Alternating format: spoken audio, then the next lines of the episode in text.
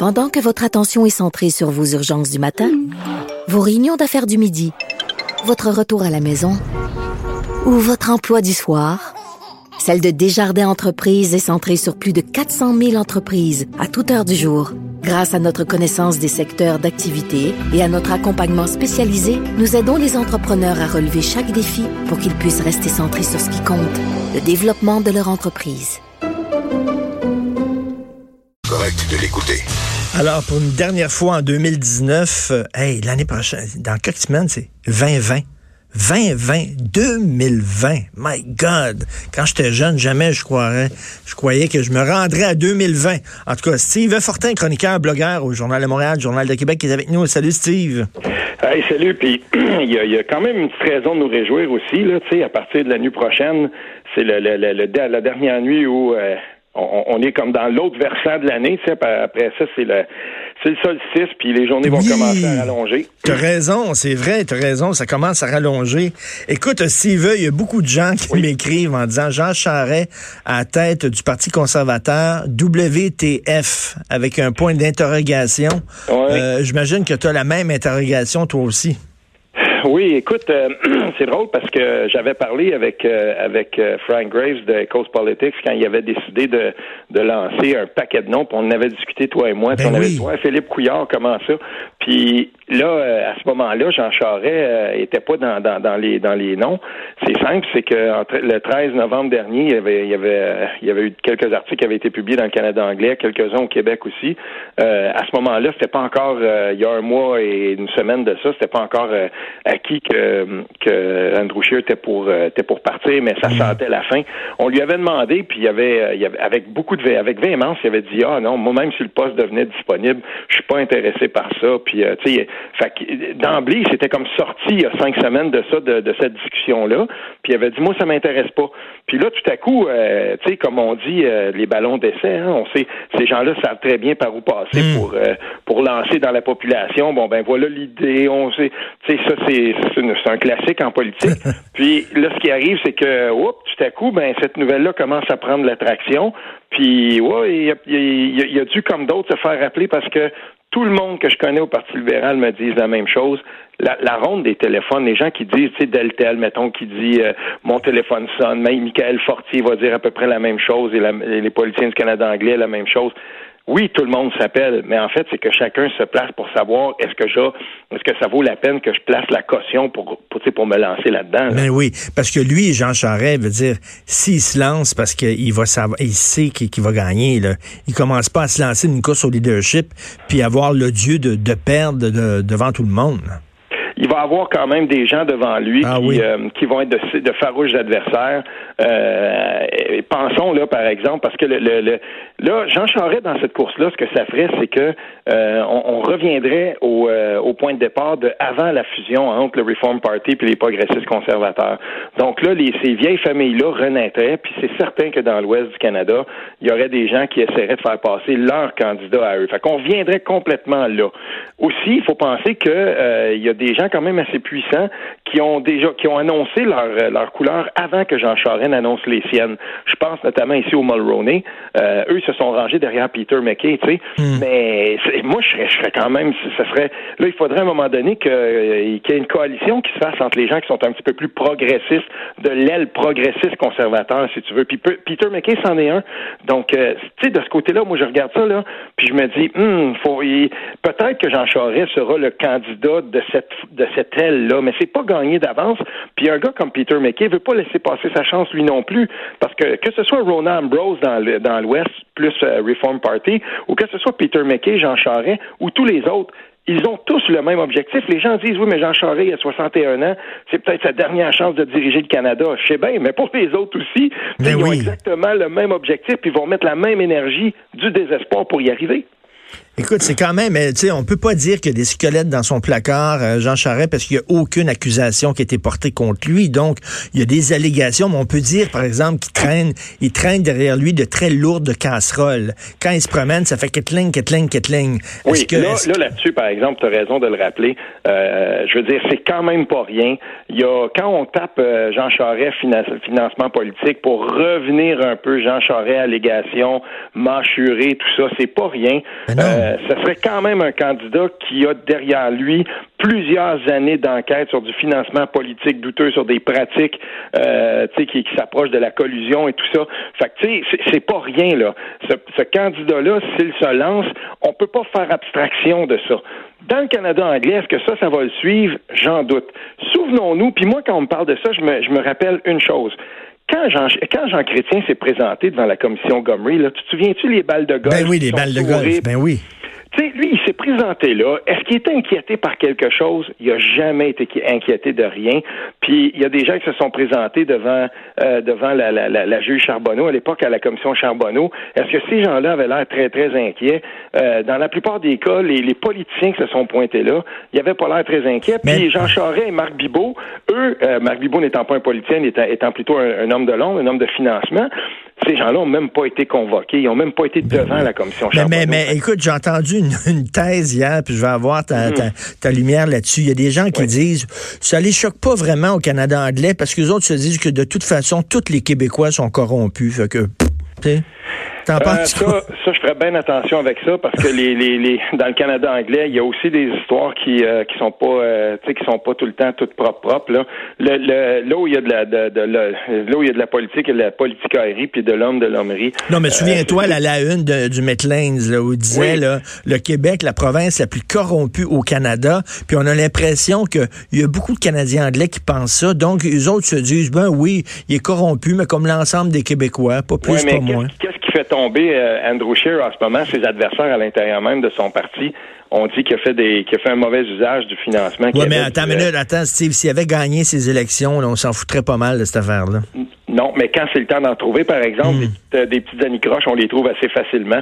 Moi, là-dessus, euh, tu sais, je veux dire, euh, je m'en fais pas trop avec ça. Puis le ministre des Finances du Canada, après tout, quand on avait, quand il avait été en 2015-2016, il y a bien des gens qui disaient, ouais, mais ça n'a pas de bon sens. Je veux dire, ce gars-là a des intérêts dans des très très grandes, dans des dans des très très grandes compagnies. Puis ministre des Finances du Canada. Hmm qu'est-ce qu'on va faire? Tu sais, je veux dire, on, on, se souvient quand Pierre-Carl Pelado avait décidé de faire de la politique, ça, ce, dossier-là, c'était sur toutes les lèvres et tout ça. Mais je veux dire, si on veut, là, quand on regardait la, la, la, fortune du ministre des Finances, puis ben l'intrication, tout ça avec les compagnies qu'il y avait au Canada, il y avait quelque chose là à se questionner.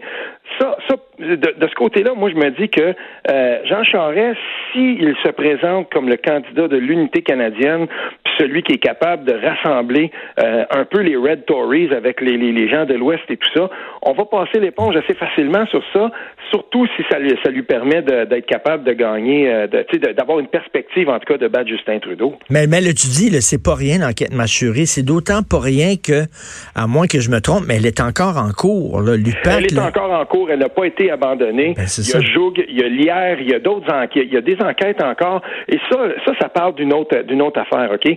Puis j'aimerais quand même qu'on aille au deuxième sujet un petit peu si on a le temps. Mais je, je, veux, je veux quand même dire une chose par rapport à ça. N'oublions jamais que qui a été nommé euh, le premier commissaire de l'UPAC, c'était quelqu'un qui venait du sérail euh, du Parti libéral. Puis quand on regarde toutes ces années-là, tout ce qui a été fait, la commission Charbonneau, le fait que euh, jamais avec avec le commissaire Lafrenière, on a on a avancé sur des, ces dossiers-là et tout ça, la lumière n'a pas été faite jamais. Et surtout, tout ça, c'est resté beaucoup à l'intérieur des prémices du Parti libéral. Longtemps, le Parti libéral s'est accroché à sa prérogative de nommer le boss de l'UPAC. Il, nommait aussi les gens qui étaient à la tête de la SQ et tout ça. Tu sais, je veux dire, moi, là, il me semble que cette personne-là, là, ça, c'est juste moi, là, ne devrait pas pouvoir euh, briguer un autre type ben public avant qu'on ait fait la, la, la, lumière là-dessus. Ben, tout à fait. Est-ce que ça pourrait, là, on fait de la politique fiction? Mettons, mm-hmm. là, effectivement, il gagne le leadership, OK, euh, euh, du Parti conservateur. Là, tu as Justin d'un bord, tu as Jean Charest de l'autre. Écoute, ça ne peut qu'aider le Bloc au Québec, ça. Ben, tout à fait, parce que là, on a, oui, oui, moi je le crois aussi. On oublie, il y, a, deux personnes qui se sont méritées au cours des dernières années le titre de capitaine Canada. Puis ça, ça va être ma, prochaine chronique. Là, je te l'annonce. Euh, il y, avait en 1995 Jean Charest, alors euh, âgé de 36 ans, si je ne m'abuse. En 95, il avait 36 ans. Puis, euh, tu sais, on se souvient de lui, hein, le pas léger, je veux dire, le, le Lovin, tout ça. Puis il flottait sur la scène. C'était, il s'était vraiment là fait un, un, très grand nom. Puis on se souvenait plus de 1990 quand il avait quand il avait été forcé de démissionner comme ministre parce qu'il avait téléphoné un juge sur une cause qui relevait de son ministère. Je veux dire, là, on se souvenait plus de ça. Là. On avait passé l'éponge là-dessus. Il était parti en disgrâce à ce moment-là. Rendu en 95, ben là, c'était l'homme de l'unité canadienne, puis il était redevenu un des politiciens les plus aimés à cette époque-là. Fait que, tu sais, on va avoir deux capitaines Canada qui vont comme s'affronter. Ben oui de l'autre côté, il y, aura, il y aura une très, très grosse place occupée pour le bloc. Parce que, écoute, moi, je te dis, là, moi, je suis du genre, j'ai le profil à, voter conservateur, OK? J'ai pas voté conservateur aux dernières élections fédérales parce qu'Andrew Scheer, je pouvais pas. Ses positions, le, je pouvais pas, donc j'ai voté bloc. Mais là, si tu me demandes si c'est Jean Charest, la même affaire, je pourrais pas voter Jean Charest, là, mais, je vais voter bloc encore. Je pense qu'il y a plusieurs personnes comme moi qui vont peut-être faire ça aussi, en tout cas. C'est drôle que tu dises ça parce qu'on connais aussi des gens, tu sais, moi, j'ai, à ce je collabore pas mal avec du monde de Québec. Mm. J'en connais des conservateurs de Québec, puis on me dit exactement la même chose. Mais qu'est-ce que c'est ça? Tu sais, j'en ai du monde qui m'écrivent, euh, mm. qui me disent, mais qu'est-ce qui se passe? Puis on avait besoin plutôt d'un, candidat qui venait pour eux, tu sais, à la limite, là, moi, je connais bien les Québécois qui sont conservateurs qui se disent, ben, qui parlent pas ou qui parlent pas français, mais au moins qu'on revienne dans un conservatisme qui vient plus nous chercher. Mais là, c'est, ça, tu sais, on verra comment ce parti-là va se dépatouiller là-dedans. De toute façon, moi, ça me, ça vient pas me toucher, comme tu sais, ben oui, ben oui. Là. Mais tu sais, c'est ce parti-là, le Parti conservateur, a une chance. S'il si, débarque pas là, dans 18 mois, dans deux ans, s'il débarque pas Justin Trudeau cette fois-là, là, on, là, on va partir dans une très grande spirale là, où on va être en, en complète reconstruction. Écoute, là, tu es en train de me dire que l'Alberta est en train de virer NPD.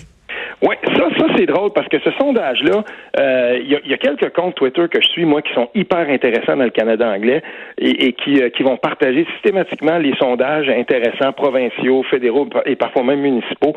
Puis euh, quand j'ai vu ce sondage-là, je me suis dit, mais c'est quand même pas rien, tu sais, c'était c'était un sondage qui a été réalisé par une firme qui s'appelle Stratcom, puis tout à coup, Là, 21 euh, novembre, quand même 1800 euh, personnes à peu près de de, de, de, de sonder, puis le NPD qui serait qui, qui, aurait repris l'avance sur le, le, parti de Jason Kenney, la droite unifiée, tu sais.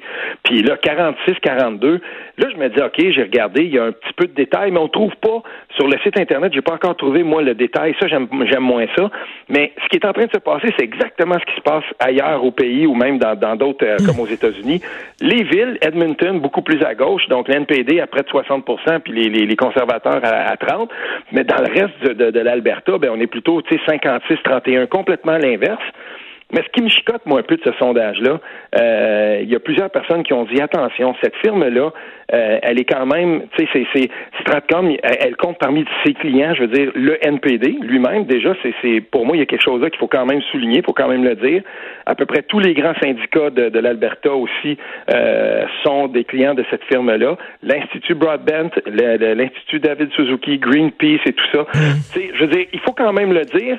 Puis l'autre chose qui me chicote avec ce sondage-là, comme je te dis, c'est que je pas capable d'accéder facilement euh, à la méthodologie puis aller voir un peu comment on a fait ça.